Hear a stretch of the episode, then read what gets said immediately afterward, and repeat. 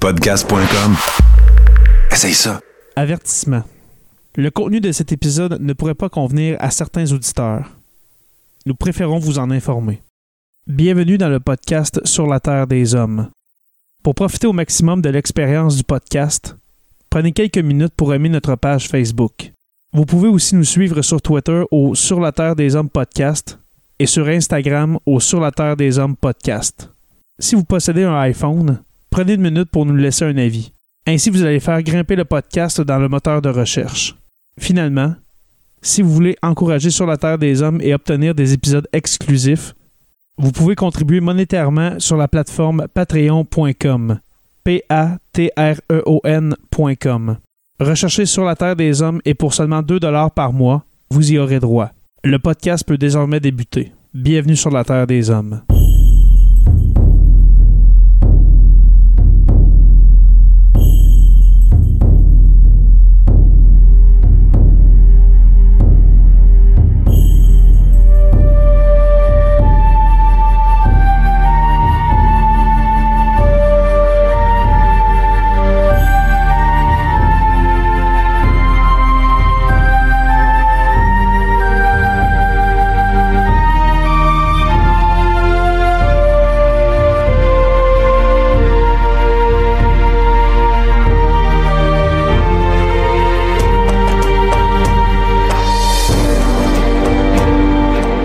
Bonjour à tous et bienvenue à ce nouvel épisode de Sur la Terre des Hommes. Euh, cette semaine, un retour pour Christian Page. Christian, comment vas-tu? Ça va très bien. Parfait. Euh, Christian, euh, comme on, on- comme on s'est dit hors d'onde, en ce moment, c'est la période la plus occupée pour toi, la période de l'Halloween. Effectivement, lorsque chaque année, lorsqu'arrive l'Halloween, c'est la multiplication des demandes de- de- d'entrevues à la radio, à la télé, parce que bon, tu le comprends, les sorcières, les fantômes et tout le reste, les croyances populaires sur le paranormal sont excessivement en demande. Cette année, c'est particulier parce que j'ai un livre, un nouveau livre qui est sorti à la mi-septembre euh, sur les tueurs de l'occulte. J'ai euh, également un, un jeu. En fait, je suis pas le concepteur du jeu, mais je suis l'hôte d'un jeu, un jeu de société. Euh, en fait, qu'on regarde à la télé. là, pour les gens qui sont des, euh, des férus de jeux, peut-être euh, ont-ils en mémoire un jeu qui avait été commercialisé il y a quelques années qui s'appelait Atmosphère ou Atmosphere. Et euh, donc, le jeu que moi je propose, c'est Hôtel 54 ou euh, une nuit à l'hôtel 54 où on accompagne un groupe de chasseurs de fantômes dans un véritable lieu hanté, en fait, qui est l'hôtel 54 Mhm. à Saint-Jean-sur-Richelieu. Donc, on est en Montérégie. C'est un lieu qui est connu pour euh, pour ses phénomènes de hantise. Et donc, on accompagne un groupe de chasseurs de fantômes. Et au fur et à mesure où ces gens-là se déplacent à l'intérieur du bâtiment, donc euh, on va d'une pièce à une autre, et au sortir de chaque pièce, ben, les, les, les gens qui qui sont les participants du jeu à la maison, qui regardent ça sur un DVD, ben alors qu'au moment où on sort d'une pièce, ils ont un défi à relever. Et évidemment, plus le jeu progresse, plus les défis deviennent complexes, difficiles. Ce sont des, des défis qui sont bien sûr associés aux phénomènes paranormaux. hein. Ça Mhm. peut être, par exemple, réunir quatre personnes autour d'une bougie, faire une incantation, une incantation, demander à un esprit d'éteindre la bougie. Donc, on voit un peu le genre. C'est sûr que lorsqu'on re- on regroupe cinq, six personnes ensemble dans une pièce avec une attente que des phénomènes paranormaux se produisent, ben, il y a de fortes chances qu'il y ait quelque chose qui se passe. Est-ce que ce sera de notre Exactement. imagination? Est-ce que ce sera réellement l'au-delà qui va se manifester? Des fois, une coupe de vin ou deux, ça peut aider, bien sûr. Ça donne un petit coup de pouce à l'au-delà. Donc, c'est un jeu, c'est très facile. L'idée n'est pas de faire peur aux gens. On reste dans le domaine du ludique. Mhm. Mais en fait, ce jeu sort, euh, vient tout juste de sortir, donc il est disponible pour l'Halloween, mais on peut y jouer là, à d'autres moments. là. par exemple, une- des réunions de famille durant la période des fêtes, là, ça, ça peut se- très très bien se prêter à ce genre de jeu. Exactement. Donc le jeu, le livre, la période de l'Halloween, bref, tout ça fait que euh, c'est une période particulièrement euh, particulièrement occupée pour Ça moi en, cette, euh, en cet automne 2019. Ça doit. Euh, juste pour te dire, Christian, euh, je me suis procuré euh, ces, deux, ces deux produits. Euh. L'hôtel, une nuit à l'hôtel 54, euh, je l'ai reçu euh, la semaine passée. Euh, j'ai pas pu m'empêcher d'ouvrir la boîte et puis qu'est-ce que j'ai qu'est-ce que j'ai vu à mon grand étonnement en, ou- en ouvrant la boîte? Eh bien, un chapelet. Euh, c'est amusant parce que dans le jeu, au moment où les, gens ont produit le jeu, hein, ça demande pour pouvoir euh, exécuter toutes les tâches, tous les défis proposés, ça demande un certain nombre d'objets que généralement on a à la maison. Hein. Une feuille de papier, un crayon, un, un, toutou, bon, ce genre de trucs. Mais euh, un des défis demandait l'utilisation d'un chapelet. Il y a 20 ou 30 ans, tout le monde avait des chapelets à la maison, mais aujourd'hui, c'est devenu de, de, moins en moins un objet courant de la vie quotidienne. Alors, euh, on s'est dit, bon, ben, on va on va, on va, on va le fournir dans la boîte. Et moi, je m'amuse à dire aux gens, ben, si éventuellement vous ne relevez pas le défi avec le, chapelet, ben, rappelez-vous que si l'un des participants se met à parler avec une voix gutturale ou si la tête lui fait un tour de 360 degrés, qui sait, le chapelet pourra toujours être utile à ce moment-là. Et puis, euh, concernant le jeu, euh, j'ai lu quelques cartes et puis euh, j'ai très hâte de, jouer. On a justement une fête d'Halloween prévue chez moi euh, ce samedi. Alors, euh, je t'en redonne des nouvelles à notre prochaine collaboration dans quelques semaines, euh, si tu es d'accord. Oui, oui, ça va me faire plaisir parce que bon, moi je l'ai, moi je vais, je vais te faire une confidence. On a essayé, bon, on a eu plusieurs versions avant d'arriver à la version finale, et j'ai été invité à participer. Bon, moi je suis l'hôte du jeu. Encore une fois, j'insiste pour dire, je n'en suis pas le créateur. Le, le, jeu a été produit par un une boîte de production qui s'appelle Caméléon Productions mhm. et euh, eux ont fait affaire avec euh, le en fait le géant un peu du jeu au Québec, le Gladius, qui ont commercialisé le jeu.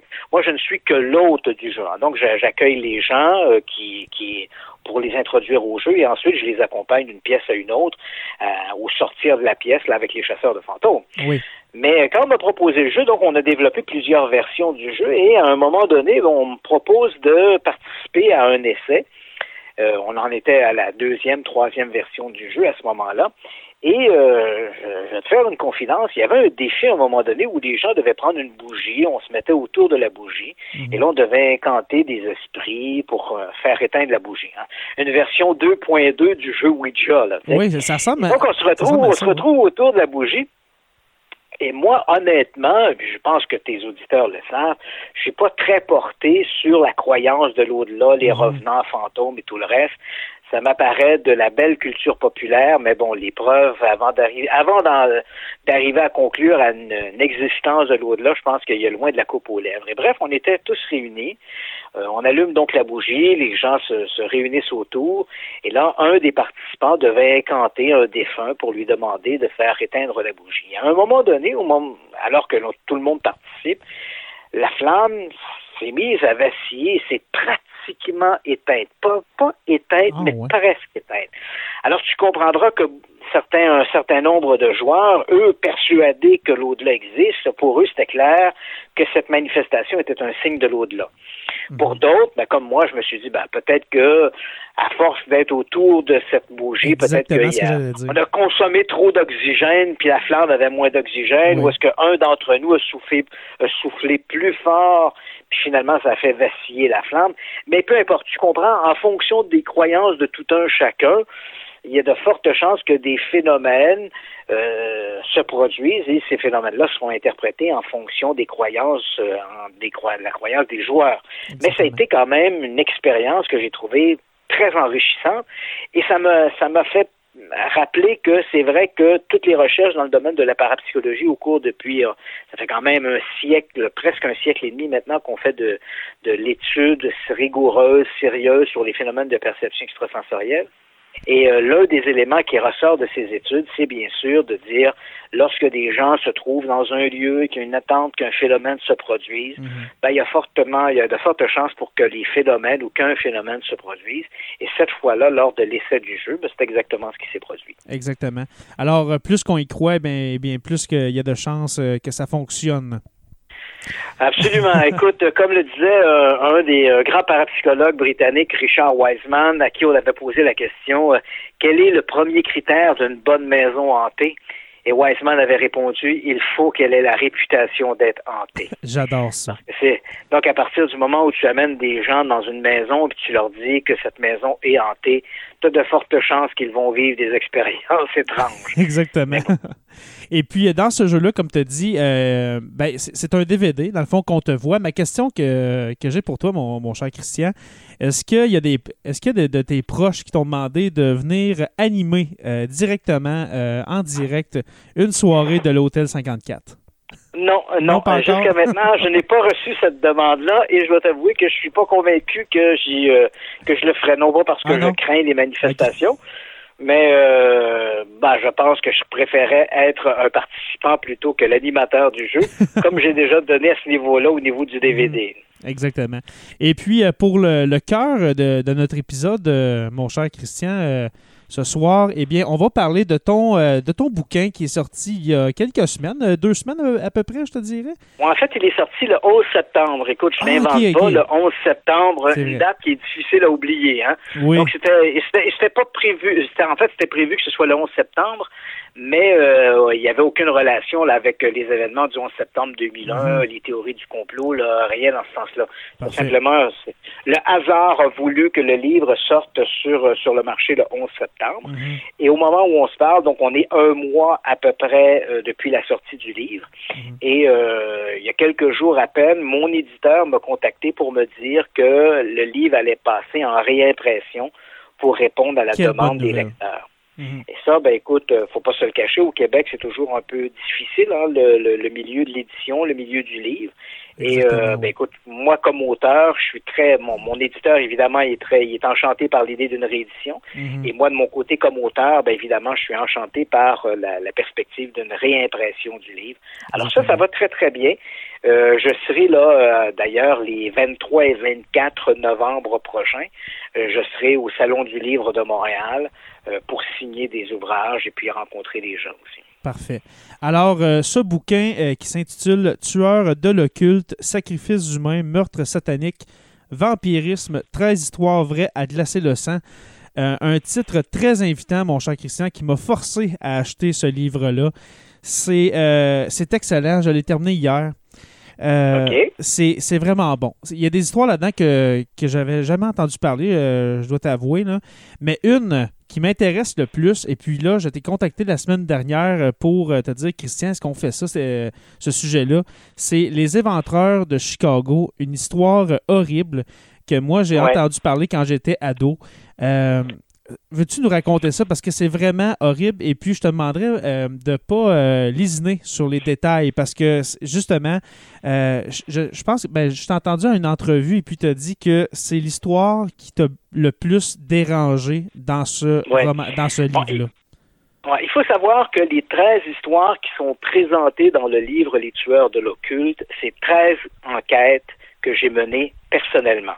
Donc, euh, mais ma source d'information, c'est pas YouTube, c'est pas c'est pas Facebook, c'est pas euh, Wikipédia. ma source d'information, ce sont les archives et les documents euh, policiers, documents du procureur.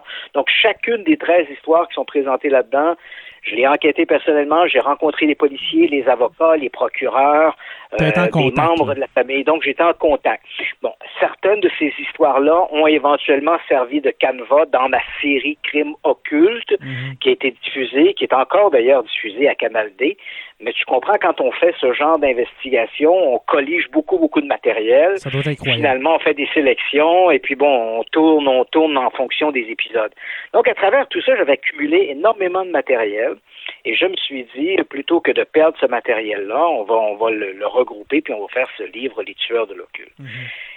Pour les besoins de tes auditeurs, il faut quand même comprendre deux choses d'abord. Lorsque l'on parle de crimes occultes, on parle de, on parle de quoi exactement? Parce que c'est vrai qu'il y a une espèce de confusion dans les médias. D'abord, tous les crimes occultes ne sont pas des crimes sataniques. Souvent, les médias ont tendance à faire ce raccourci. Hein, euh, dès qu'un crime présente des éléments mystérieux ou étranges, ça devient un crime satanique. J'en parle par exemple dans, dans le livre. Euh, j'évoque une histoire de sacrifice humain qui a eu lieu à Matamoros au Mexique. On est au milieu des années 80. Et à ce moment-là, lorsque la presse va s'emparer de cette histoire-là, on parle d'un jeune Américain qui avait été sacrifié au nombre, au milieu de d'autres personnes.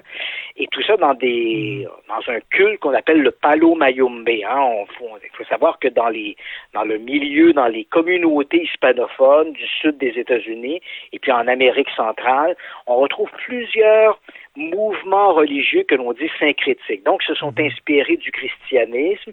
On a certaines figures populaires du christianisme, la Vierge Marie, Saint Joseph et autres, mais on leur attribue d'autres propriétés ou d'autres noms qui proviennent euh, de, de, de, cultures ou de religions qui ont été apportées avec l'esclavage d'Afrique, et puis on a adapté tout ça. On appelle ça des religions syncrétiques.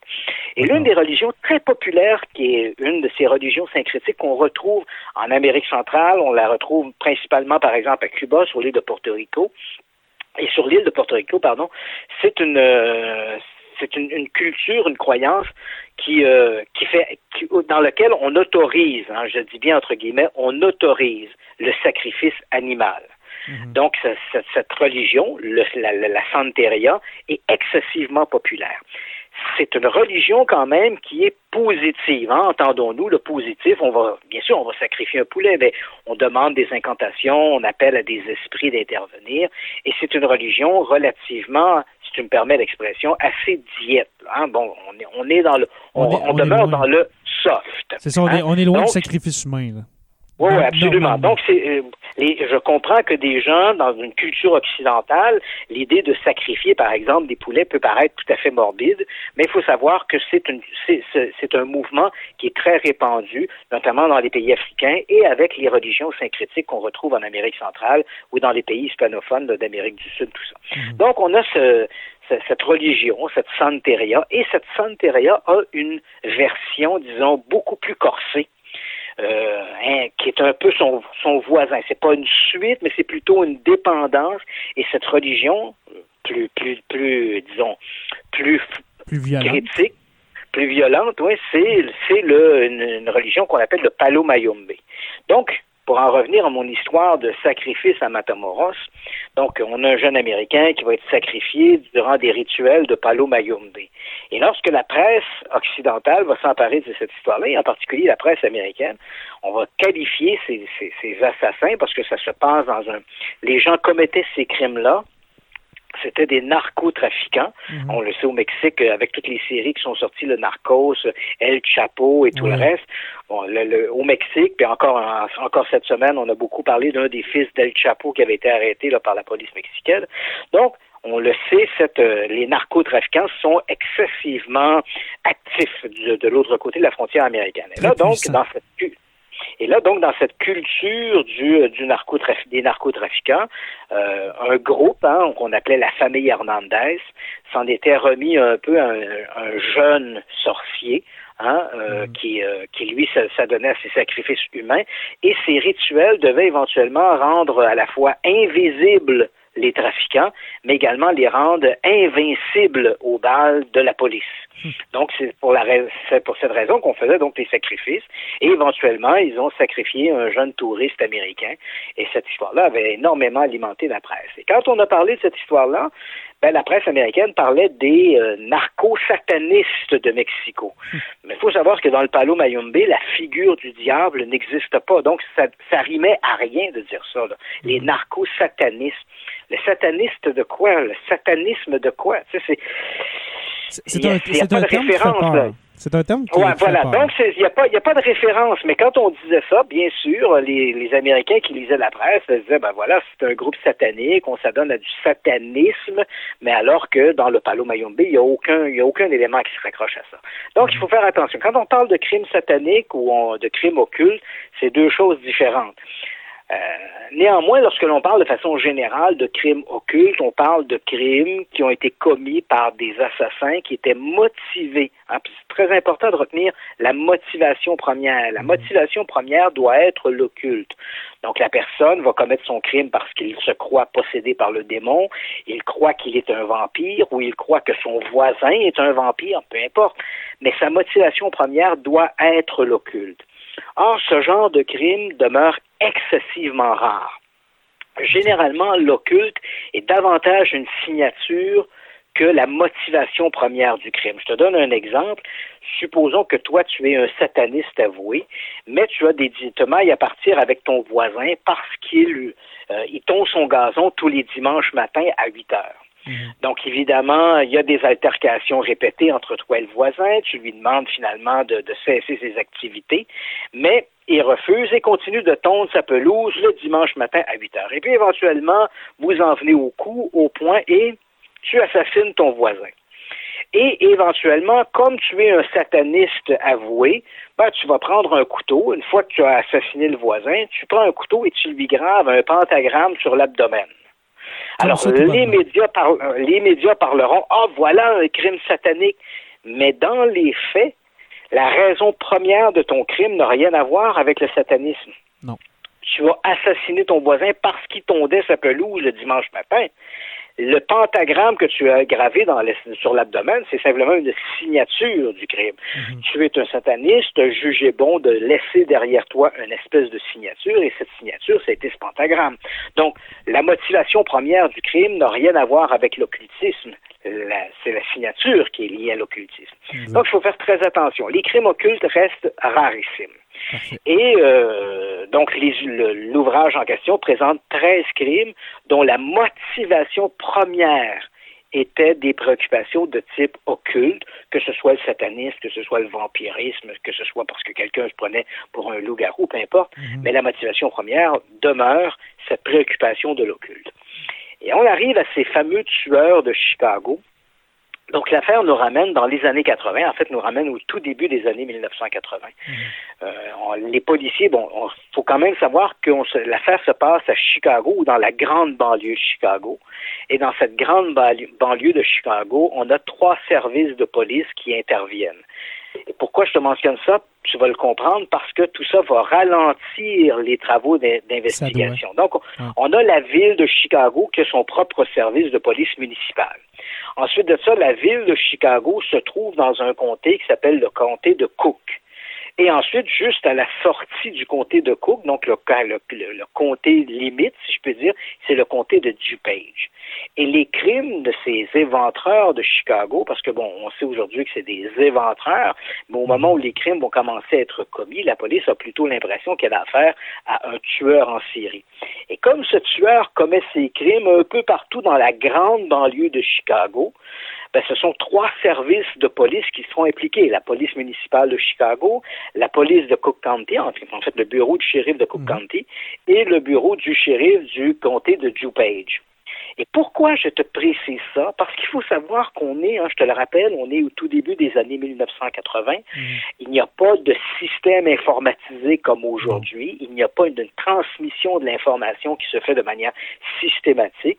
On a des bons vieux dossiers de police sur papier et cette information-là ne circule pas. Alors, lorsque les policiers du comté de DuPage vont découvrir le cadavre d'une prostituée derrière un motel hein, mhm. qui, se, trouve en banlieue de Chicago, eux ils arrivent sur place. On est à ce moment-là le 1er juin 1981.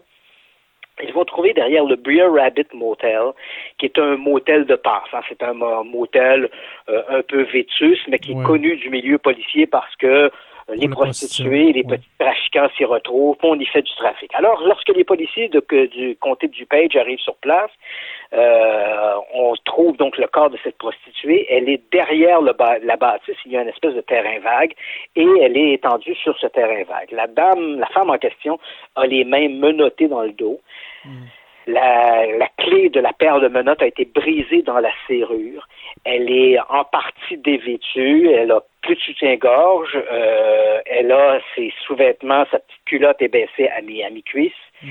Et on trouve, elle a encore ses chaussettes. Et dans les chaussettes, on trouve 13 euh, dollars enroulés là, en, en, espèce de petit banding.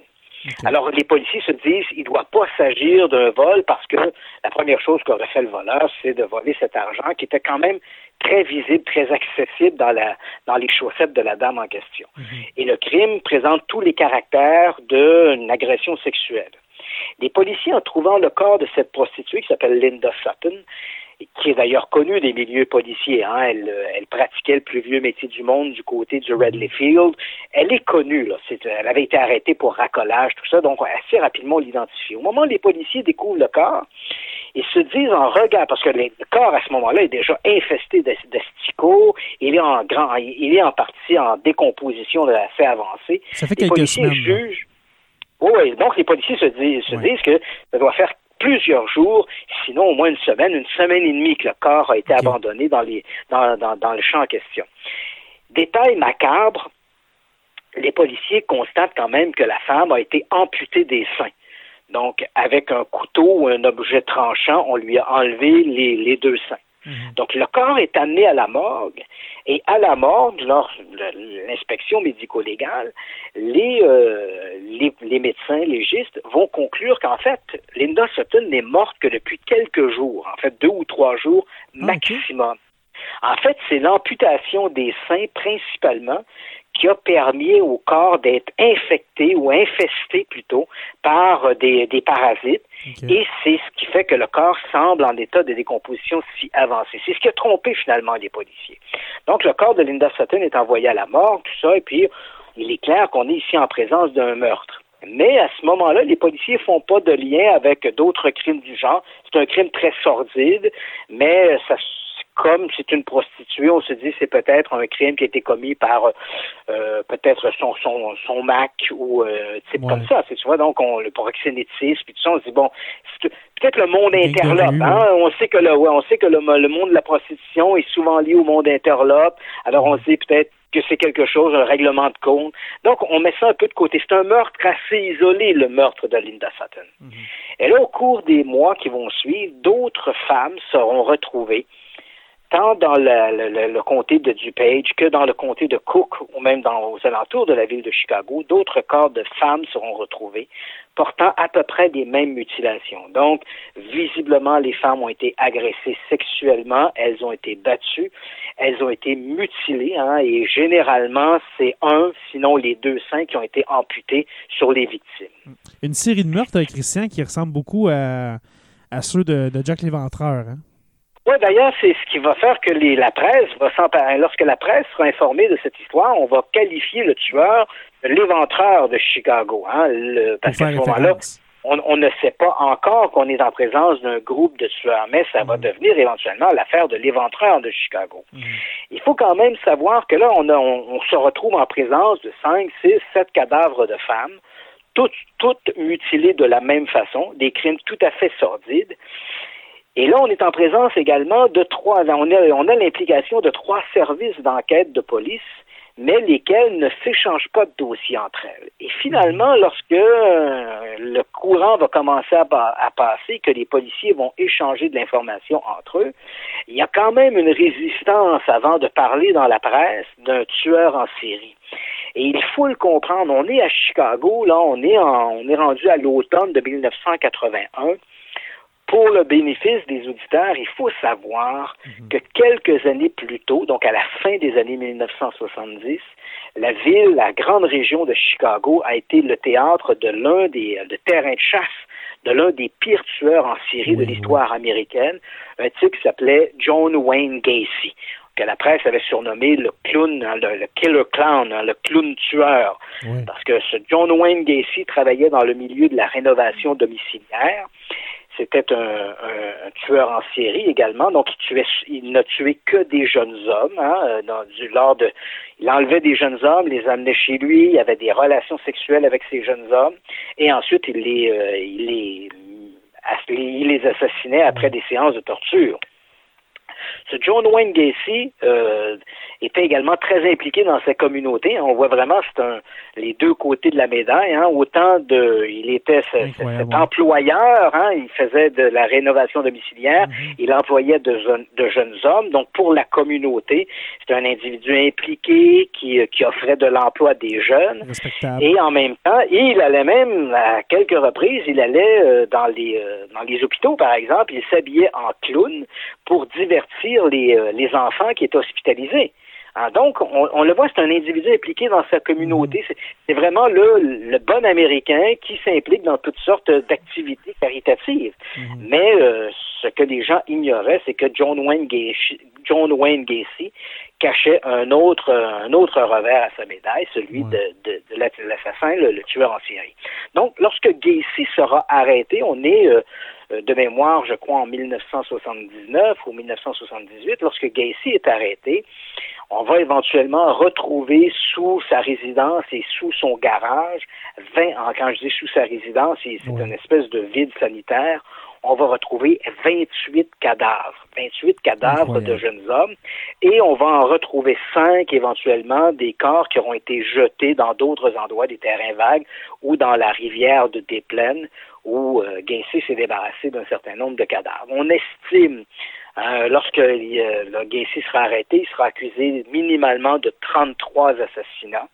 Et depuis, bon, John Wayne Gacy était condamné à mort et il a été exécuté. Mais tu comprends la, la, cicatrice est encore ouverte, la plaie est encore, est encore ouverte à Chicago. Voilà, tu as, tout compris. Donc, les policiers, lorsqu'ils ont cette, cette multiplication de cadavres de femmes qui se produisent, ces, ces assassinats se produisent dans la grande région de Chicago, tout le monde a encore en mémoire les crimes de John Wayne Gacy. Alors, on hésite à dire, est-ce qu'on va encore une fois placer la population dans une espèce de terreur en leur mhm. disant voici on a un tueur en Syrie qui est de nouveau actif dans la grande région de Chicago. Donc on hésite, mais finalement tu comprendras après la sixième, septième victime, avec des échanges éventuellement entre la police de Cook County, le bureau de shérif de Cook County, celui de, de, du, de DuPage County et la police de Chicago. En comparant des dossiers, on se rend bien compte que ces crimes-là ont une même signature. Il ne peut s'agir que d'un seul et même tueur. Hmm. Donc à ce moment-là, la presse est informée et on est l'affaire de l'éventreur de Chicago devient fait la une des journaux de la grande région de Chicago. Il y a quand même une chose qui surprend les policiers. Donc les femmes sont tous euh, ont tous été enlevées, elles ont toutes été battues et toutes ont été mutilées. Mais ce qui étonne les policiers, c'est que les victimes sont très différentes. On l'a vu, la première victime, Linda Sutton, était une prostituée fichée, bien connue des services policiers. Mais c'est pas toujours le cas. Hein. Euh, généralement, les assassins vont commettre leurs crimes en ayant à peu près le même type de victimologie. Donc, euh, par exemple, si on fait référence au oui, voilà. Donc, si on fait référence, par exemple, à Jack l'Éventreur, hein, euh, euh, qui a commis ses crimes à la fin du 19e siècle, en 1800, à l'automne de 1888, toutes ses victimes étaient des prostituées. Dans le cas de l'Éventreur de Chicago, appelons-le, euh, utilisons le, singulier pour l'instant, lorsque, lorsque les policiers commencent à se pencher autour de cette histoire-là, ils constatent effectivement que certaines des victimes sont des prostituées, mais pas toutes. Les victimes sont également très différentes. Ce sont bien sûr toutes des jeunes femmes, mais certaines sont des Afro-américaines, certaines sont des Caucasiennes. On a même une, Asiatique à un moment donné, euh, Schumacher, qui se fait enlever. Donc, et ces femmes appartiennent à différents milieux euh, à la fois culturels, économiques, donc ce ne sont pas toutes des prostituées. Et là, bref, les policiers doivent se rendre à l'évidence aucune femme à Chicago n'est à l'abri des attaques de, de, ce, de ce tueur mystérieux mm. que la presse surnomme l'éventreur de Chicago. Donc, euh, ces femmes, ce sont des crimes d'occasion, donc il suffit, qu'une femme se retrouve à un moment donné ou à un autre isolée dans un stationnement, euh, parking, et voilà, elle risque de tomber entre les mains de ce tueur. Et éventuellement, ce qui, euh, ce qui va permettre la, une grande progression dans l'investigation, on se retrouve là, on est rendu à l'été de 19, en fait, pratiquement à l'automne de 1982. Mhm. Donc, les crimes ont commencé il y a plus d'une année maintenant. On en est à peut-être 16 ou 17 victimes. Et là, les policiers, en fouillant dans des dossiers, on trouve une histoire qui est tout à fait surprenante. Euh, durant l'été de 1982, une prostituée afro-américaine du nom de Angel York, hein, c'est son nom, c'est son nom de prostituée, mhm. et s'est présentée au service de police. En fait, on, on, on, a enquêté sur son histoire parce qu'elle avait été victime d'une agression. Et elle avait raconté à ce moment-là, elle dit, je, bon, je, pratiquais dans un, quartier, le, Red Light, le quartier chaud de Chicago, mhm. et elle dit être montée à bord d'une camionnette rouge orangée le style Econoline, camionnette de livraison. Et elle décrit la camionnette avec beaucoup de détails. Elle dit, bon, euh, les sièges, par exemple, du côté, euh, bon, il y avait à l'avant de la camionnette, il y avait deux, un siège passager et le siège conducteur. Les sièges étaient de différentes couleurs. Derrière ces sièges, il y avait un panneau de contreplaqué avec une porte qui donnait accès à l'arrière de la camionnette. Et l'arrière de la camionnette avait été aménagé en une espèce de d'atelier. Et elle dit qu'il y avait là-dedans des outils, euh, des scies, bon, toutes sortes de trucs. Mhm. Et là, elle raconte, elle dit, voilà, je, je monte à bord de cette camionnette, l'homme qui est là est relativement petit, les cheveux en broussailles, c'est un homme blanc, Hein, de type caucasien. Il porte la moustache. Il a les yeux bleus. Hein, c'est ce qui va frapper Angel c'est ses yeux excessivement bleus. Et elle dit qu'il l'a emmené dans un, endroit un peu isolé. Il lui a proposé de passer à l'arrière de la camionnette pour s'adonner à des activités sexuelles. Alors qu'il est derrière la camionnette, là, il va la ligoter. Au début, elle croit qu'il s'agit d'un fantasme, d'un jeu, mais là, éventuellement, il la frappe. Et là, alors qu'elle a les mains liées derrière le dos, il va sortir un couteau. Mais quand on parle d'un couteau, il faut s'imaginer un couteau du genre Rambo, là. C'est pas un petit canif de poche, là. Il sort un couteau et là, il lui, il lui présente ce couteau-là sous le nez et il lui demande, écoute, c'est une demande tout à fait ah, sordide. Il lui tend le couteau et il lui demande de se, de se couper un sein. Alors évidemment, elle refuse. Il a également une arme à feu, un pistolet, une arme de poing. Il la frappe au visage avec son arme de poing. Mhm. Et là, finalement, il lui libère une main. Angel York va prendre le couteau et va se tailler, faire une courte incision sous le mamelon. Mhm. Alors évidemment, la douleur est violente. Et euh, à ce moment-là, elle refuse d'aller plus loin. Il lui rattache les mains. Il prend le couteau et il va planter le couteau euh, jusqu'à la garde dans le sein. Donc, la lame au ah. complet est entrée dans le sein. Et là, évidemment, la, la, la, douleur est insupportable. Angel York perd conscience. Et lorsqu'elle va, euh, pendant un moment, donc elle perd conscience, elle le mm. voit, lui, qui manie le couteau devant elle. Et, bon, là, on, allons-y dans les détails sordides, puisque bon, on, est avec un public, on est un public averti ce ouais, c'est ça, c'est averti, alors, mais ouais, vas-y. Euh, alors là, donc, il va, euh, il va, comme il a planté le couteau jusqu'à la garde, il retire le couteau et il va utiliser, alors que Angel York est toujours en partie consciente, toujours ligoté dans l'arrière de cette camionnette, il va pénétrer la plaie comme s'il s'agissait d'un vagin jusqu'à éjaculer dans la plaie. Et ensuite, il va utiliser du ruban adhésif, le fameux ruban comme le, ruban industriel, le duct tape. Mm. Il va il va prendre ce, ruban adhésif, il va en couper une bande et il va refermer la plaie. Et cela étant fait, il ouvre les portes de la camionnette et jette le corps en fait, euh, pas le corps, mais le Angel York, qui est quasi, qui est pratiquement inconscient à ce moment-là, il la balance littéralement sur le trottoir et quitte les lieux.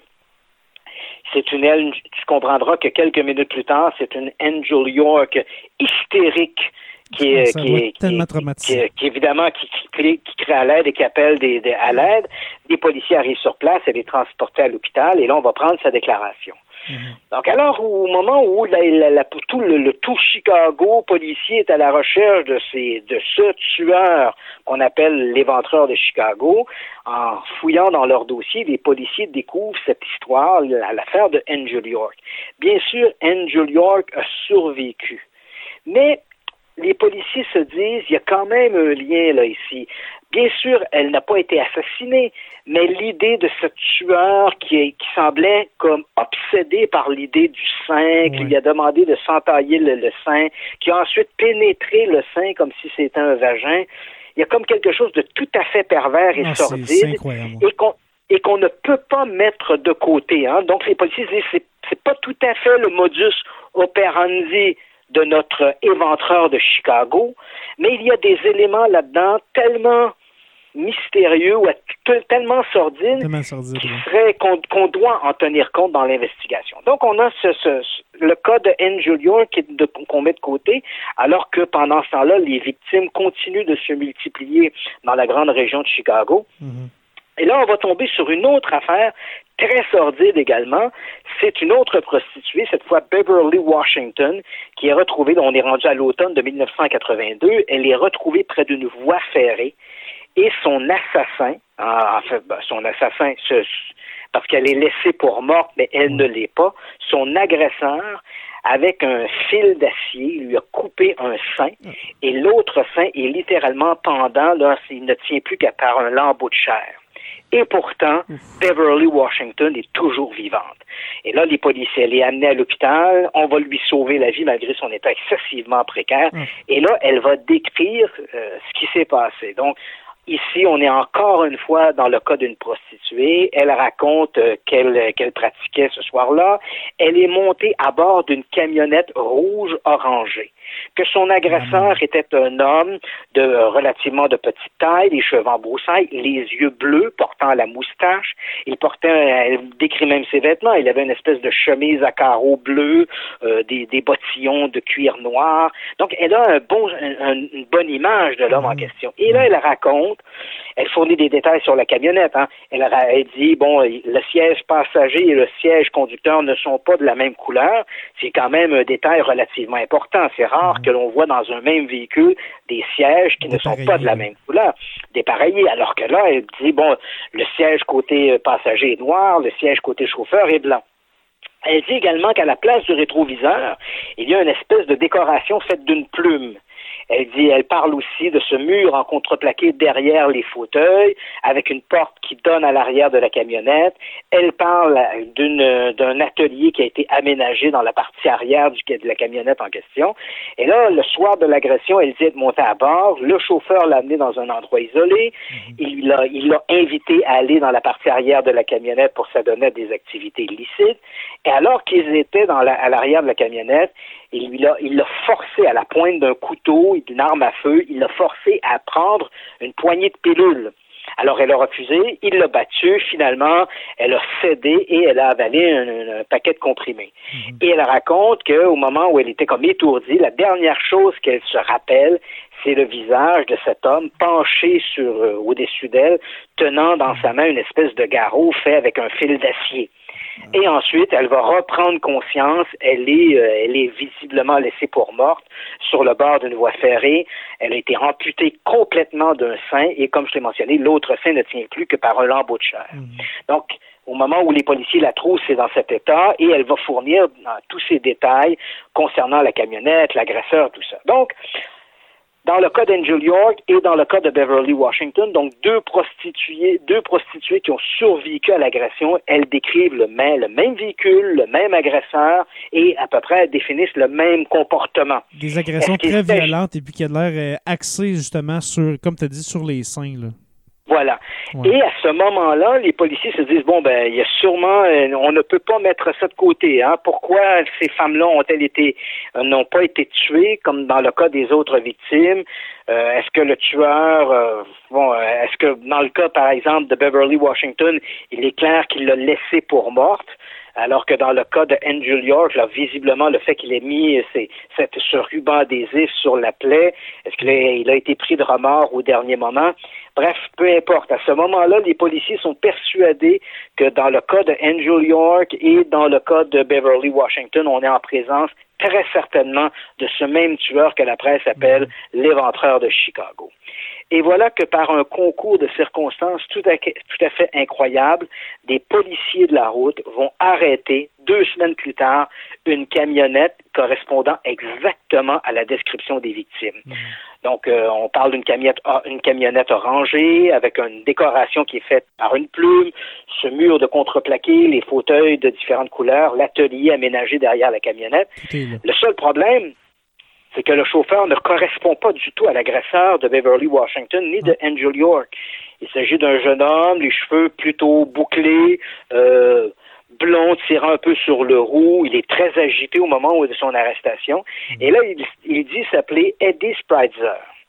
Et lorsqu'on lui parle à propos de sa camionnette qui aurait peut-être été impliquée dans un crime, Spreitzer répond Ce n'est pas ma camionnette, c'est la camionnette de mon patron. Et son patron s'appelle Robin Getch. Robin Getch, c'est un individu qui a sa propre petite entreprise de rénovation domiciliaire. Il fait un peu de l'aménagement paysager aussi. Et ce Eddie Spritzer, début de la vingtaine, travaille pour ce Robin Getch. Alors les policiers demandent à rencontrer le, Robin Getch en question, mhm. et lorsqu'ils arrivent sur le chantier où le petit groupe de Robin Getch travaille, dès que les policiers se retrouvent face à face à Robin Getch, on, ils identifient immédiatement cet homme comme l'agresseur. Hein. Il correspond exactement à la description que Angel York a faite, que Beverly Washington a fait.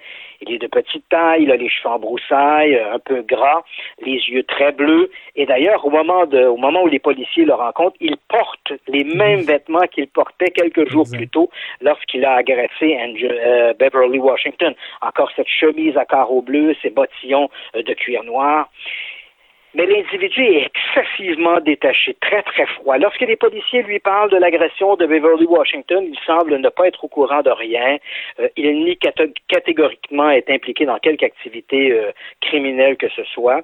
Lorsqu'on lui parle que sa camionnette aurait peut-être servi à des crimes, il hausse les épaules en disant, euh, vous savez, parfois la camionnette était laissée comme ça sur le chantier, donc peut-être des gens ont-ils pris la camionnette et l'ont-ils utilisée pour des crimes, mais il se montre très collaborateur. Hein. Il dit aux policiers, écoutez, si je peux faire quoi que ce soit pour faire progresser votre enquête, écoutez, euh, je vais le faire. Hmm. Néanmoins, malgré tout ça, les policiers vont ramener au poste de, du district euh, Eddie Spritzer et Robin Ketch. Ils seront euh, placés dans une espèce de défilé de témoins photographiés. Et on va présenter ces photographies à Beverly Washington la dame, la femme laissée pour morte et qui, avait été amputée des seins, et on va lui montrer les photographies en question, et en voyant immédiatement l'image de Robin Getch, elle reconnaît cet homme-là comme étant son agresseur. Elle dit, c'est lui qui m'a qui m'a agressé. Alors à ce moment-là, les policiers euh, vont questionner de manière plus soutenue Robin Getch, qui nie catégoriquement être impliqué dans quoi que ce soit. Alors les policiers vont plutôt se tourner vers Eddie Spritzer, son compagnon, qui lui semble beaucoup plus nerveux. Et lorsqu'on commence à lui parler des crimes commis depuis un an, un an et demi maintenant dans la grande région de, de Chicago, Eddie Spritzer va craquer. Mhm. Et là, son récit, il est tout à fait monstrueux.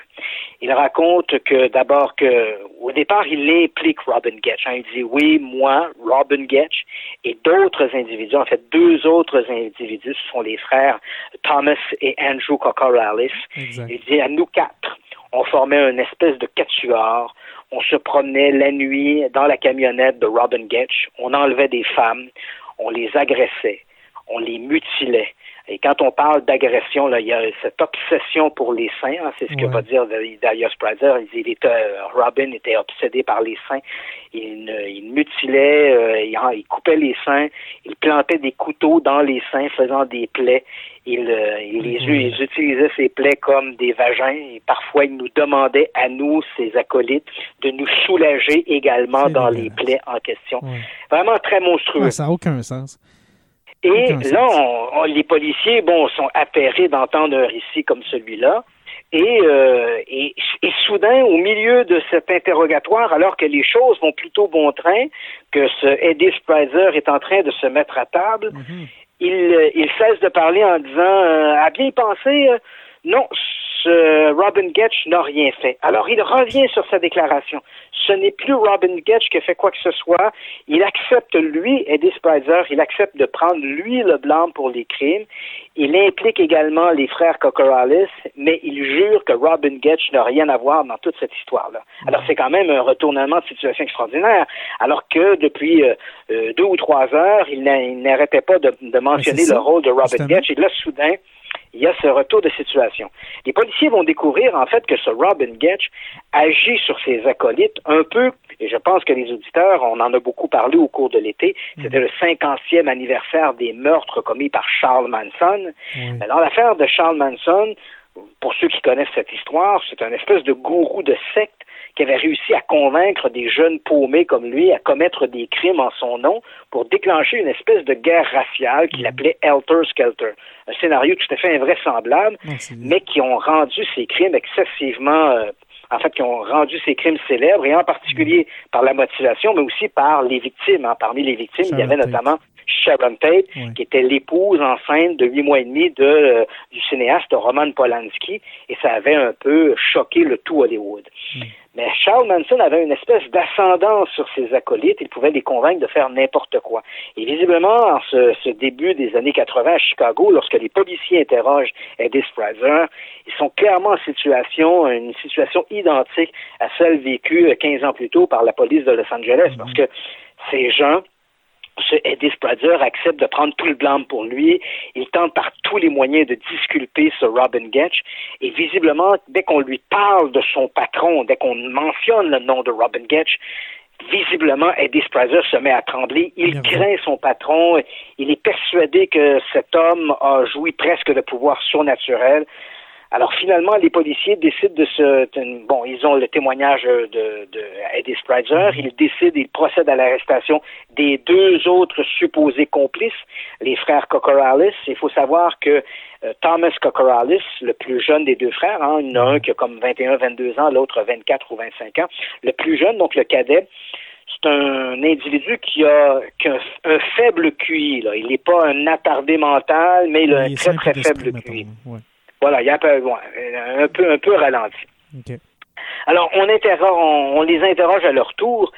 Et là, écoute, les frères Cocoralis se mettent rapidement à table. D'ailleurs, petite anecdote comme ça, lorsque les frères Cocoralis ont été arrêtés, lorsque Andrew Cocoralis a été arrêté, le policier qui a procédé à son arrestation me racontait, il dit, lorsque je l'ai arrêté, je lui dis, nous avons arrêté quelques heures plus tôt Robin Getch et Eddie Spritzer et euh, Eddie Spritzer vous a impliqué dans une série de crimes dans la région de Chicago, des crimes commis contre des femmes.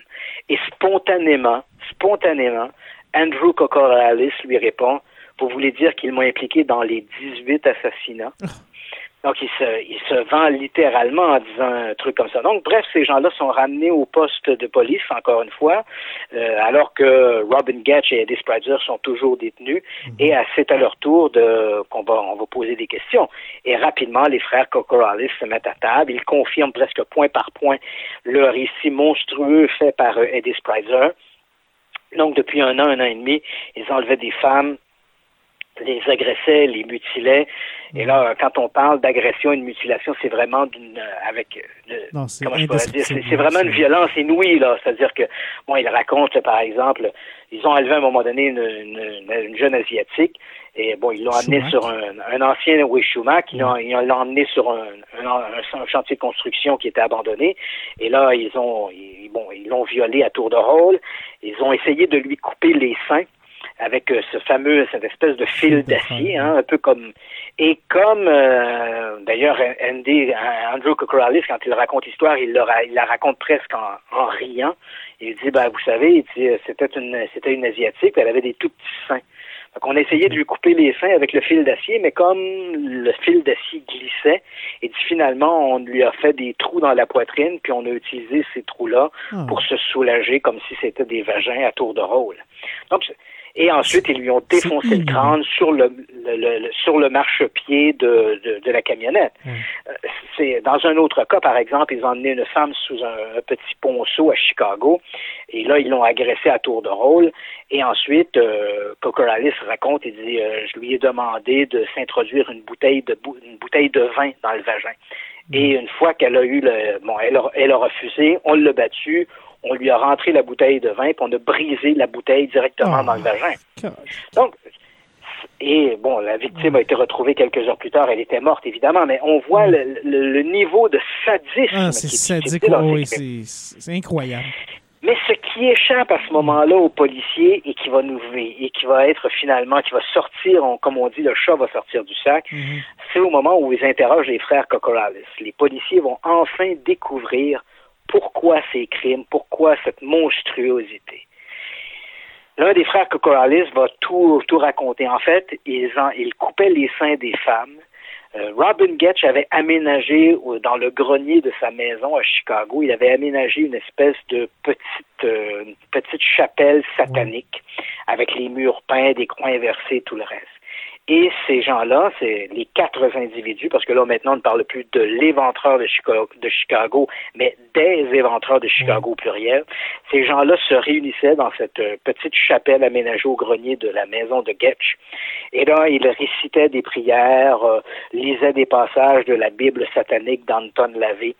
Et là, dans une boîte, il y avait jusqu'à ils ont il raconte un, des frères Cocoralis raconte ils à un moment donné j'ai vu même juste j'ai compté jusqu'à 15 poitrines dans une boîte. Mm. et là euh, il se pendant que Robin Getch faisait des espèces d'incantations sataniques eux se masturbaient à tour de rôle sur les seins dans la boîte et même dans certains cas mangeaient des parties des chairs. Donc non seulement c'est des crimes tout à fait sordides d'une violence inouïe, mais en plus, là, là, quand on, on en est rendu à, des actes de, de cannibalisme, difficile de descendre plus bas que ça.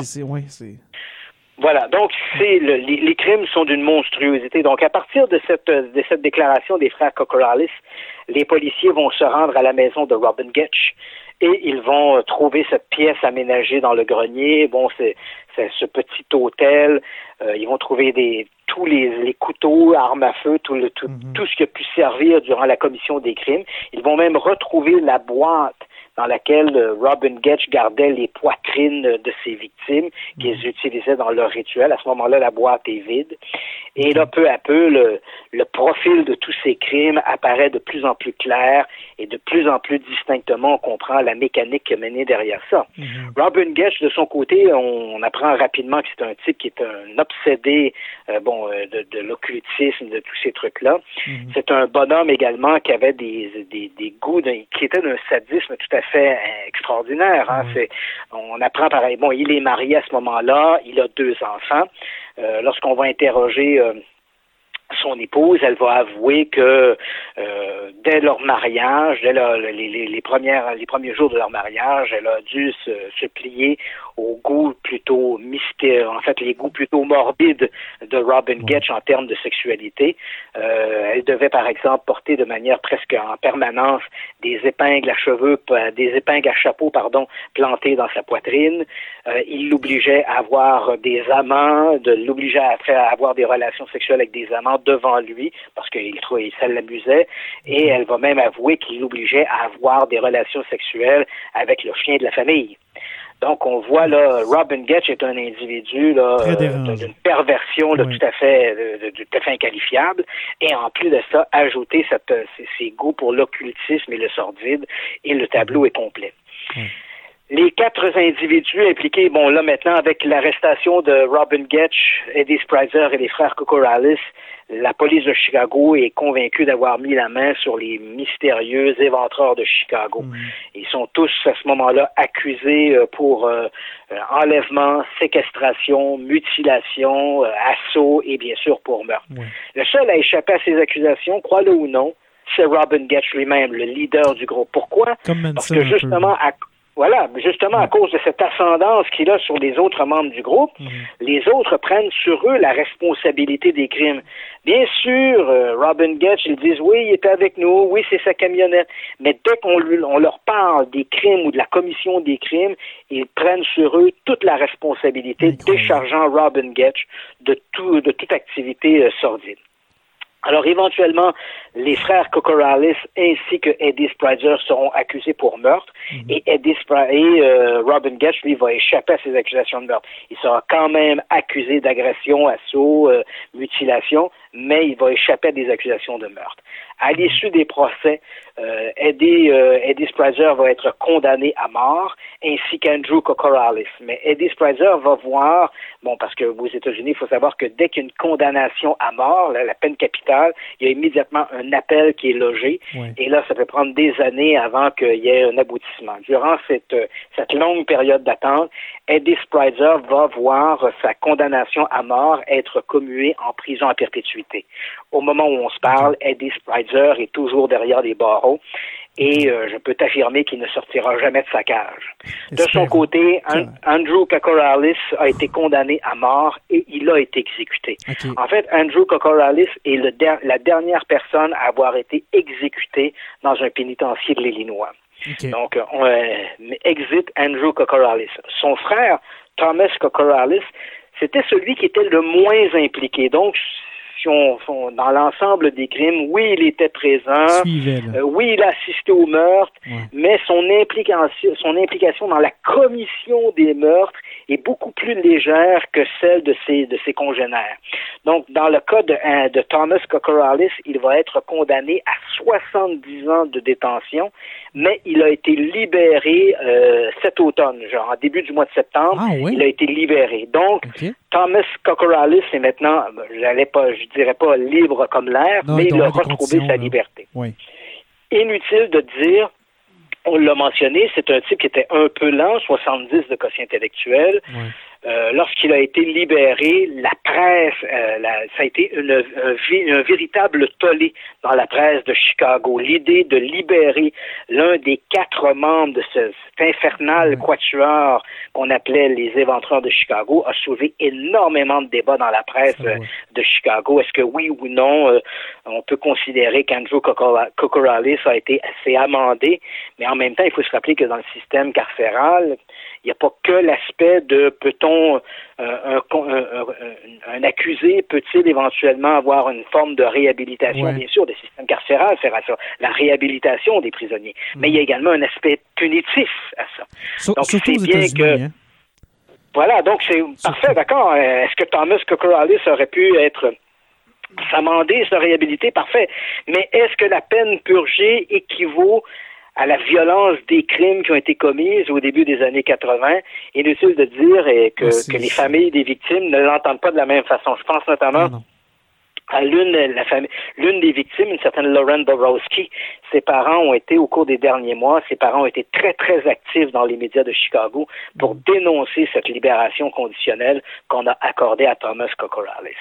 Quant au leader du groupe, euh, euh, Robin Getch, mm-hmm. même s'il n'a pas été accusé pour les meurtres, hein, euh, il a réussi à s'en échapper de ces accusations, le procureur ainsi que le juge lui ont donné le maximum qu'il pouvait obtenir dans le cadre de, des accusations qui étaient portées contre lui. Et Robin Getch a été condamné à 120 ans de pénitencier. Au moment où on se parle, Robin Getch est toujours détenu dans un pénitencier de l'Illinois. Ah, il n'est pas décédé encore?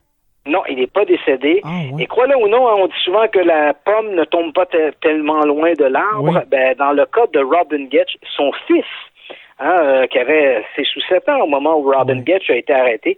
Son fils est actuellement détenu dans un pénitencier de l'Illinois, également pour meurtre. Euh, pas un meurtre aussi sordide que ceux commis par son père euh, il, y a, il, y a, 40 ans, mais c'est une histoire de braquage qui a mal tourné et finalement il y a eu des échanges de coups de feu et avec une victime. Donc le fils de Robin Getch a été arrêté pour cette, ce braquage et il a été condamné à une lourde peine de prison pour meurtre. Mais on voit donc euh, père et fils se retrouvent derrière les barreaux. Mais ça doit être marquant pour un enfant, là. Tellement, Voilà, mais c'est sûr que les crimes de Robin Getch demeurent à peu près inégalés. Là. Quand on regarde dans les crimes sordides, je dirais que dans l'imaginaire aux États-Unis, on a peut-être une vingtaine de tueurs qui ont commis des crimes tout à fait monstrueux. Et c'est sûr que les crimes des éventreurs de Chicago font partie de ces crimes parmi les plus sordides, jamais rapportés dans la presse et jamais commis, bien sûr, euh, par, par des tueurs en série. Dans le cas de, de, Robin Getch et des éventreurs de Chicago, ce qui est aussi surprenant, c'est que ces crimes ont été commis par un groupe de gens, un quatuor. Alors que généralement, des crimes de ce type-là sont commis par des... Parce que, bon, faut savoir que lorsque l'on parle de crimes occultes, je fais un petit aparté ici, mais c'est quand même important pour le besoin, pour que les auditeurs comprennent bien le contexte dans lequel on se retrouve. Dans les années 80, il, il s'est développé aux États-Unis ce qu'on a appelé la peur satanique. Bon, le mot peur satanique ou panique mm. satanique était peut-être un peu forcé. Là. C'était plutôt une préoccupation. Hein. On s'est mis à croire qu'il y avait de très nombreuses organisations de type satanique qui avaient infiltré un, peu les arcanes du gouvernement, les centres de la petite enfance. Donc, les satanistes étaient un peu partout.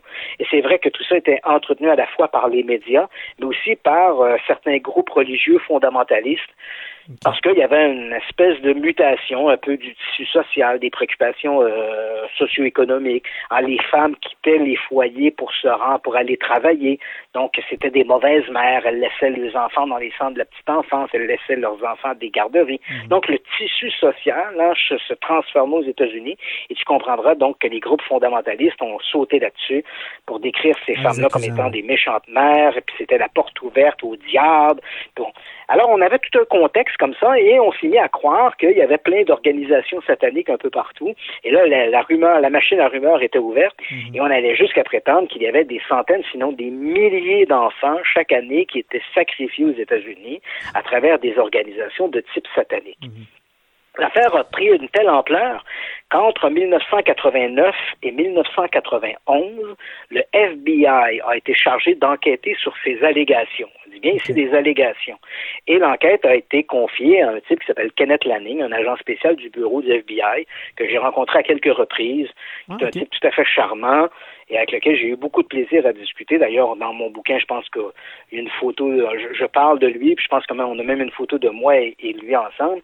Mais bref, euh, Kenneth Lanning va mener cette investigation et à l'issue de cette enquête, en 1991, lorsqu'il va déposer ses conclusions au bureau, il dit, voilà, bon, il a infiltré un peu toutes les organisations sataniques connues, existantes aux États-Unis. Euh, il a enquêté sur l'ensemble des crimes qui avaient été commis, soi-disant, par des groupes sataniques. Il a revu un peu tous les pièces, toutes les pièces au dossier.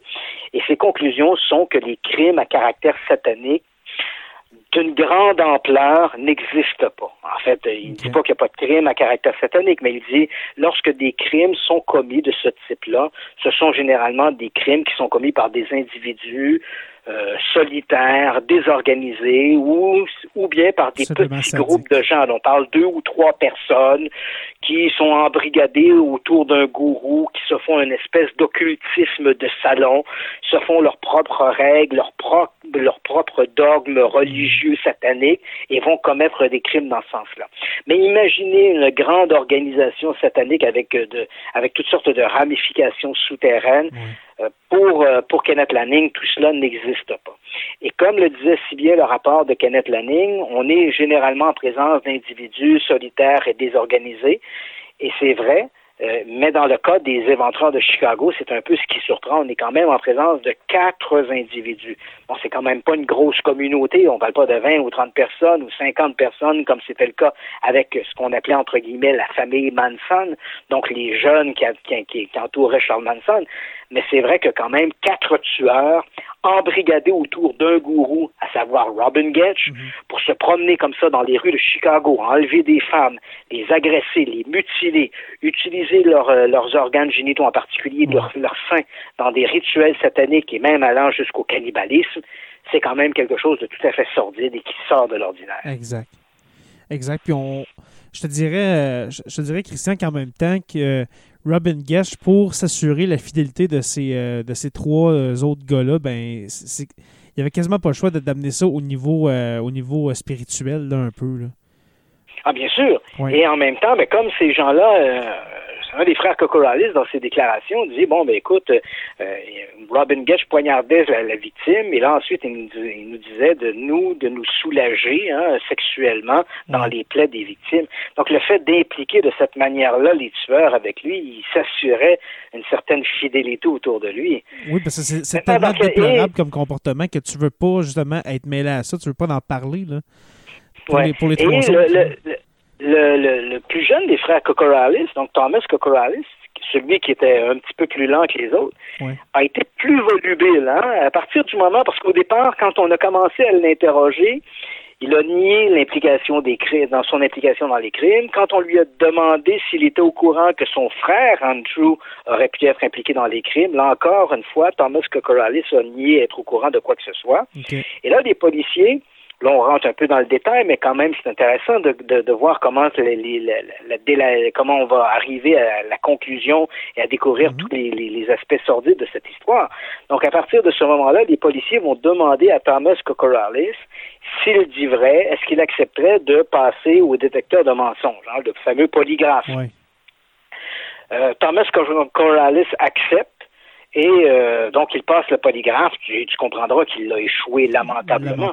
Et à partir du moment où les policiers l'ont placé devant le fait établi qu'il avait échoué le test du polygraphe, donc il est clair qu'il essayait de qu'il mentait à ce mhm. moment-là, ça a été la dernière barrière. À ce moment-là, placé devant le fait, Thomas Kokoralis s'est vidé le cœur, il a avoué, il dit OK, c'est vrai, je suis au courant de tout, j'ai même participé. Hein. Il était même présent au moment de l'enlèvement euh, d'une employée Remax qui s'appelle Lauren Borowski. C'est peut-être le crime que le dont on a le plus parlé dans la presse de Chicago, parce que faut comprendre, c'est une jeune femme, début de la vingtaine, qui se fait enlever le matin dans le stationnement de l'entre... Bon, elle est, elle est employée pour la compagnie Remax. Et euh, ce matin-là, elle est chargée d'ouvrir les bureaux Remax dans un centre d'achat, qui se trouve dans un, une espèce de centre d'achat. Et lorsque ses collègues de travail vont arriver ce matin-là, ils vont trouver une de ses chaussures dans le stationnement, ainsi que sa bourse renversée des ses effets personnels. Alors là, on va appeler la police.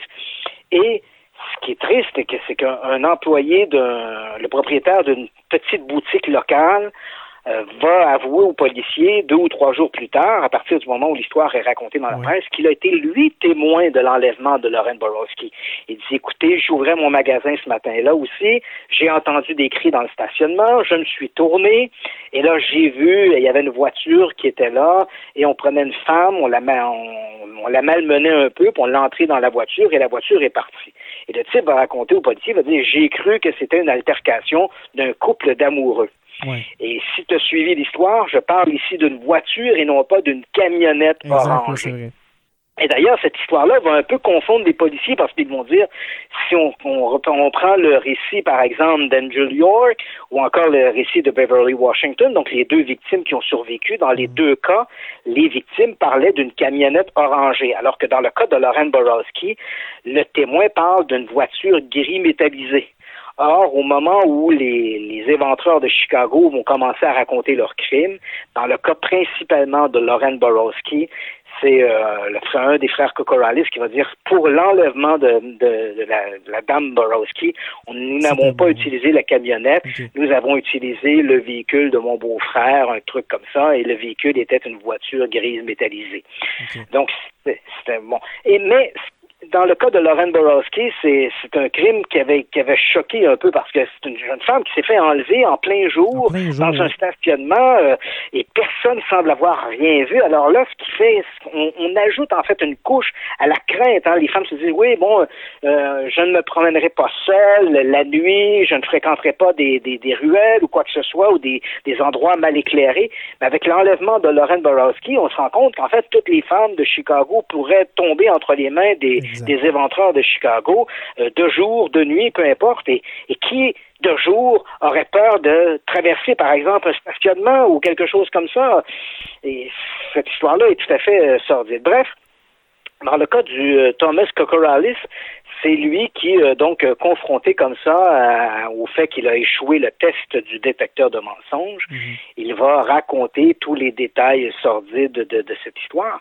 Il va être l'un de ceux qui va raconter des détails sordides, mais ce qui va frapper également l'imaginaire, c'est que dans sa déclaration, il insiste beaucoup sur le fait que il est persuadé, et son frère Lewis et Eddie Spratzer, les, les, ils sont tous persuadés que Robin Getch jouit d'une espèce de pouvoir surnaturel, qu'il a réellement, il est réellement en communication ou en communion avec le diable, qu'il a des, euh, des pouvoirs mystérieux.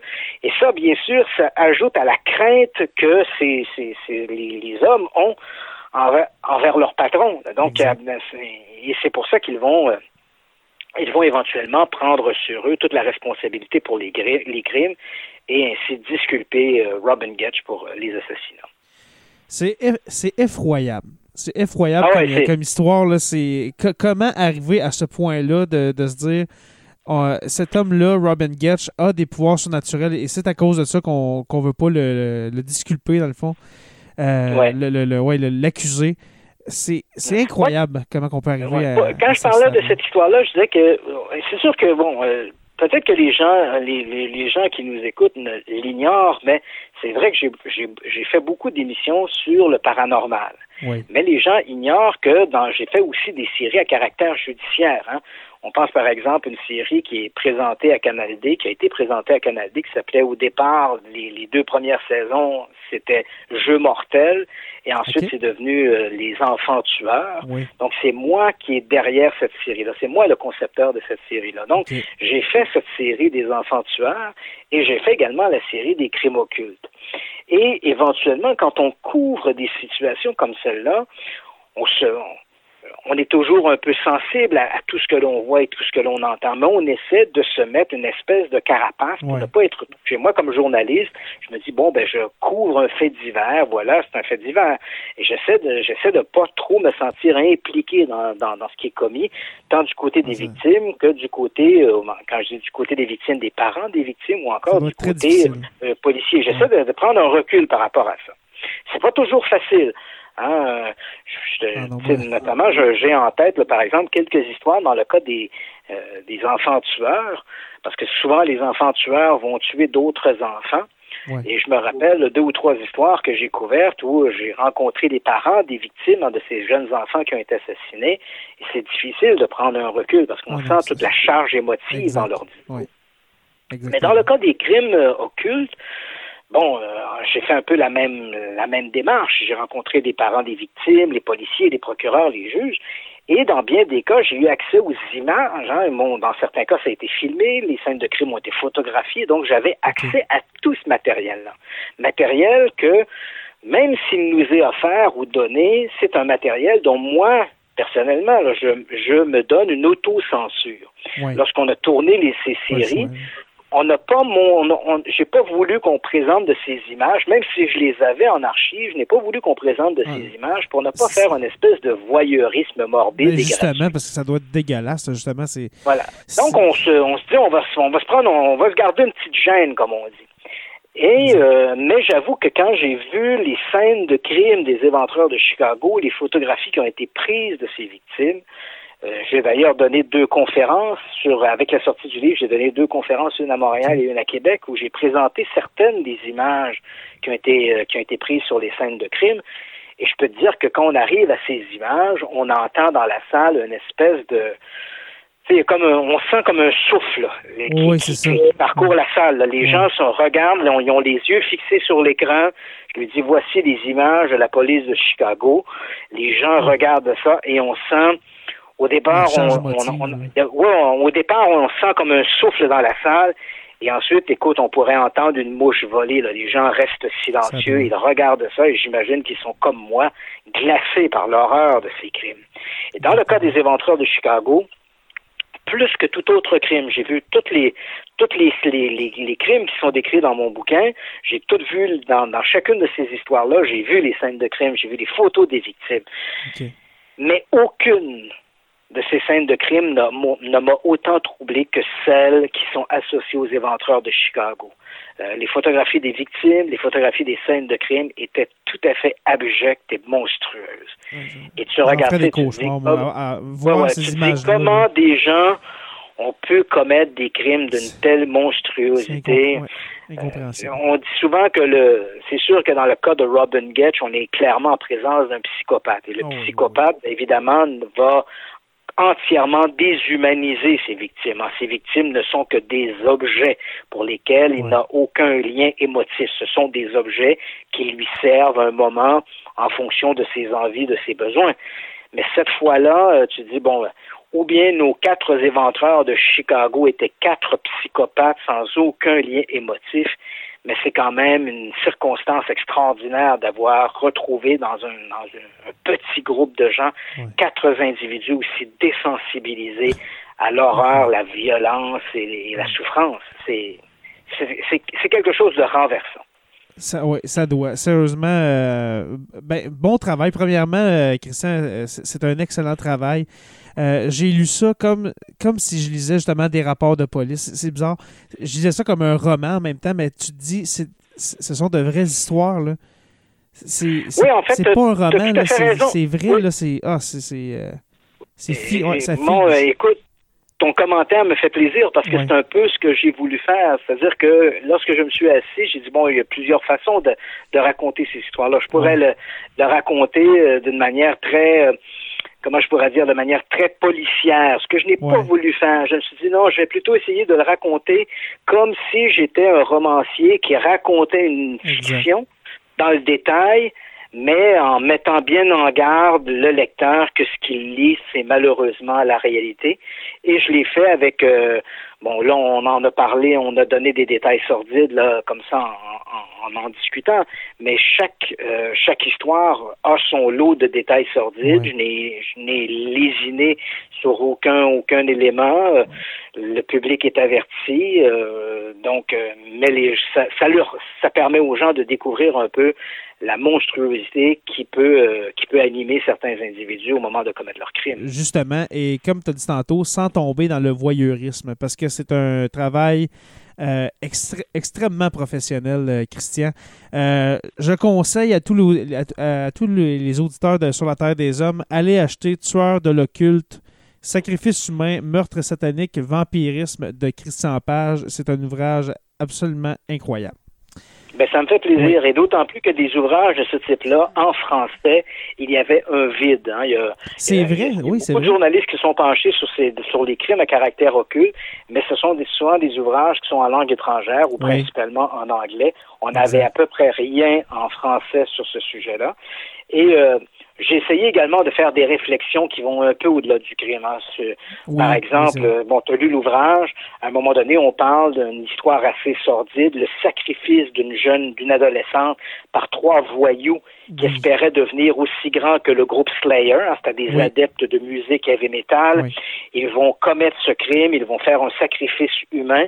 Et là, bon, leur idée, dans leur imaginaire, en commettant ce crime au nom du diable, ils vont devenir aussi grands que leurs idoles, qui est, euh, qui est Slayer.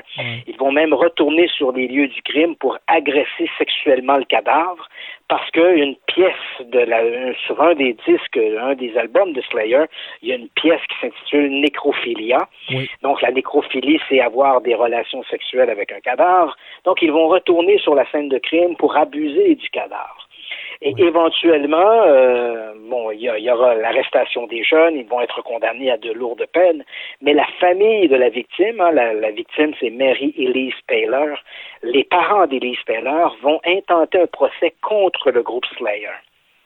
Et dans leur objectif, ce n'est pas d'empêcher Slayer de faire de la musique, on le comprend bien, mais ce qu'ils voudraient ou ce qu'ils souhaitaient à ce moment-là, c'est qu'on place des espèces de pastilles sur les albums du groupe pour les déconseiller à des jeunes de moins de 14 ans ou de 12 ans, donc pour, un, de, de manière à avertir un public jeune je ne crois pas que Slayer avait comme intention, en faisant une chanson comme Necrophilia, de dire à des gens allez tuer des victimes, euh, allez tuer des personnes, puis adonnez-vous à des actes sexuels sur cadavres. Je comprends? Que c'est une œuvre artistique, on juge pas l'œuvre artistique. Mais bon, c'était la démarche du, du couple Paylers, donc à l'issue du meurtre de leur, de leur adolescente. Ils ont été déboutés en cours parce que il faut savoir qu'aux États-Unis, euh, dans la, la charte des droits américains, l'amendement numéro un, c'est la, c'est la liberté d'expression.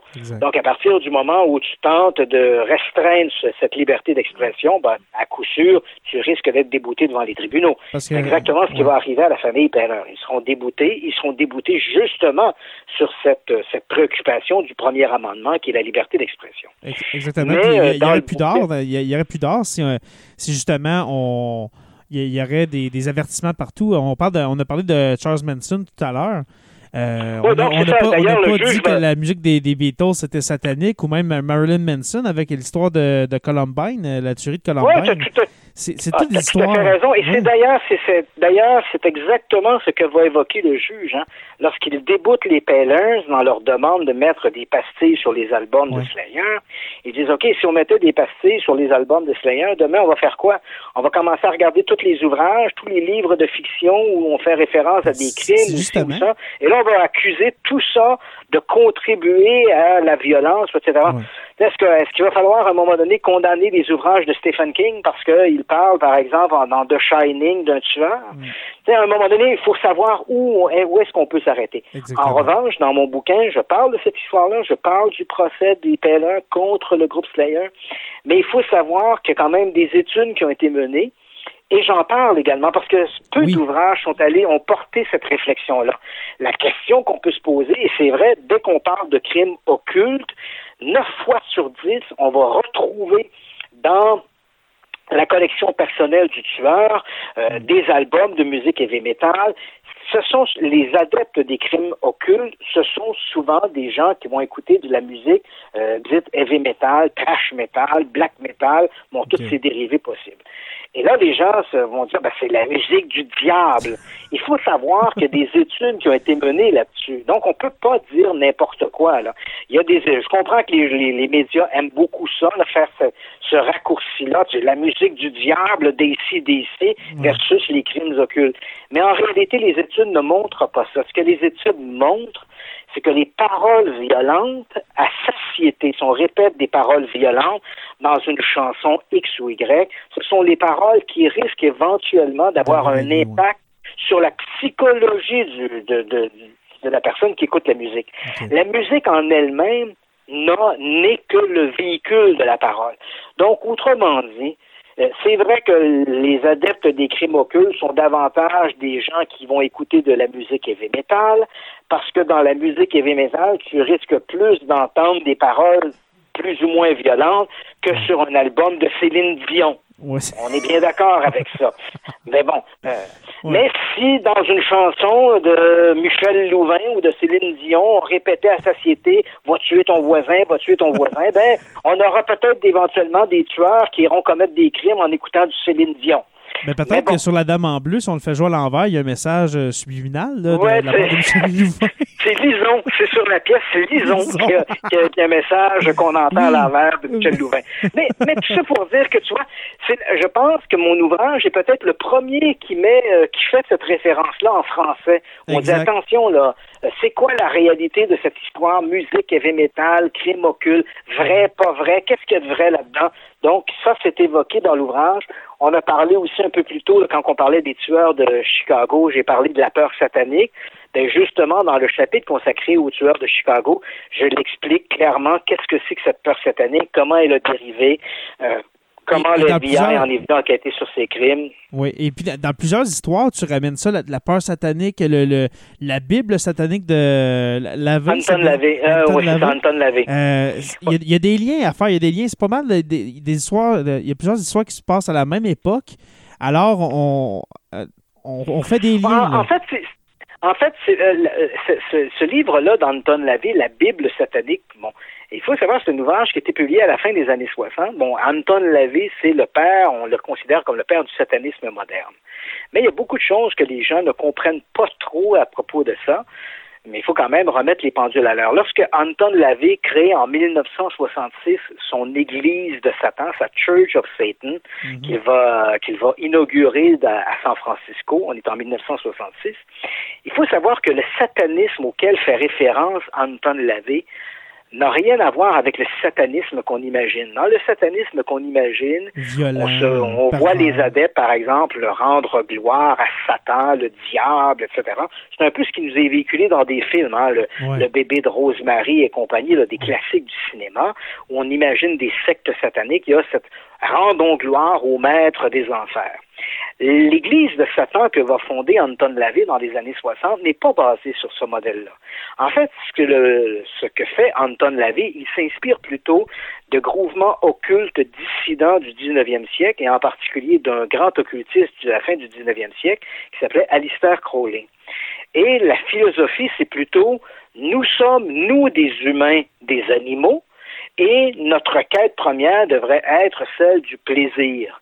Donc, faisons ce que, acceptons que nous ne soyons que des animaux, essayons de nous affranchir de nos tabous religieux, euh, puritains, ouais. et euh, faisons ce que l'on a à faire dans la mesure où on ne commet pas de crimes contre personne. Donc, tu vois, c'est un peu ça de la philosophie. Moi, j'ai envie de faire ça, je le fais, puis au diable, si l'Église trouve que, que je, je manque de morale ou que je suis amoral, ça n'a pas d'importance. Mais encore là, encore là, ça, ça, peut être interprété par, euh, de, par de, de, différentes façons par plusieurs personnes.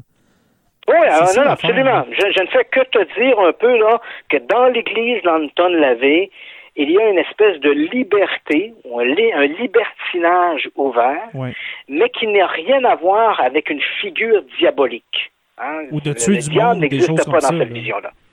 Et là, lorsqu'Anton Lavey crée l'Église de Satan, parfait. D'ailleurs, il y a des gens euh, du milieu euh, du milieu de hollywoodien qui vont qui vont se joindre à l'Église de Satan. Je pense notamment au chanteur, euh, l'entertainer Sammy Davis Jr., qui va devenir un membre de l'Église de Satan. La très pulpeuse James Mansfield va devenir également une membre très active de l'Église de Satan. Et à ce moment-là, en 1968-1969, un journaliste pose la question à Anton Lavey en lui disant, écoutez, euh, Monsieur Lavey, les chrétiens ont leur Bible, vous, là, les satanistes, avez-vous votre Bible? Et Anton Lavey se dit, c'est bien vrai, ça, on n'en a pas une Bible, nous autres, mais m'en faire une.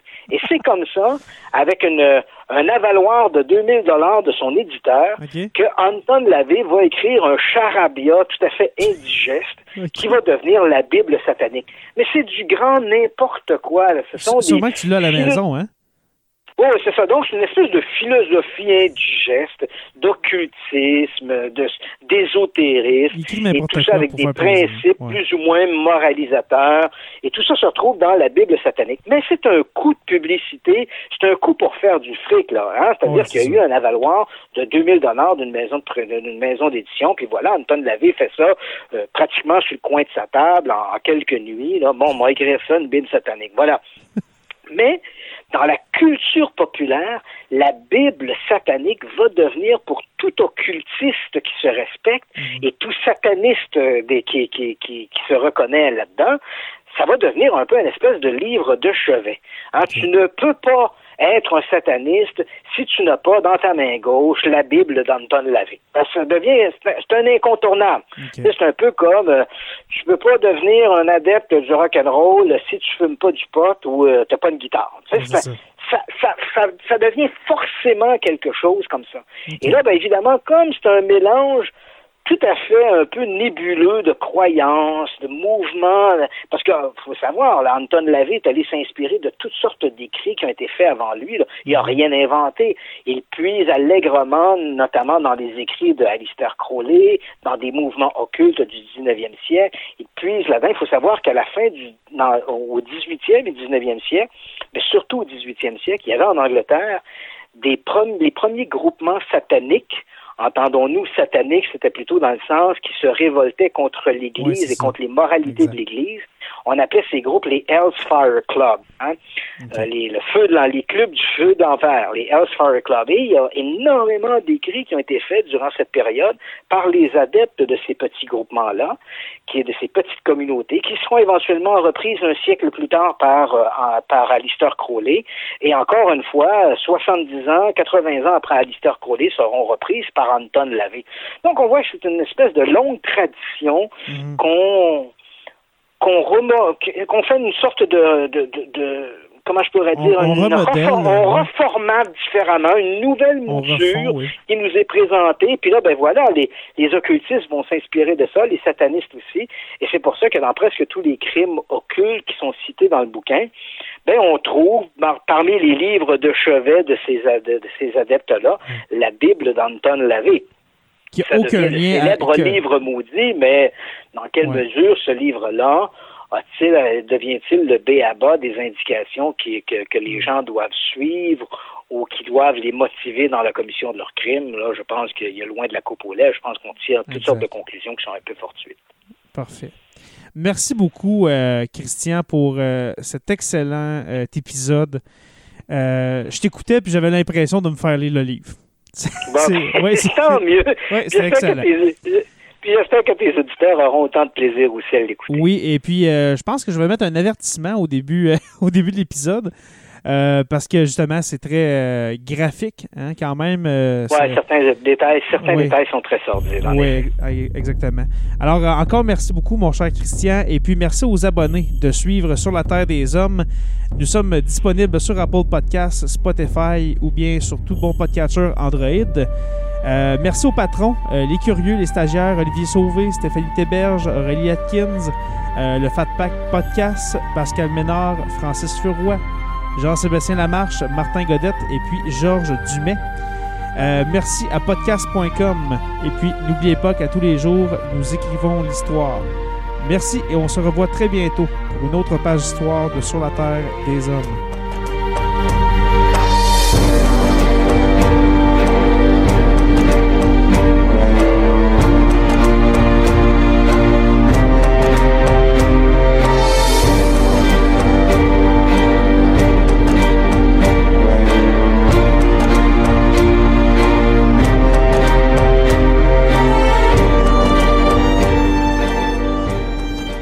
Membre de la famille H2O Web Media.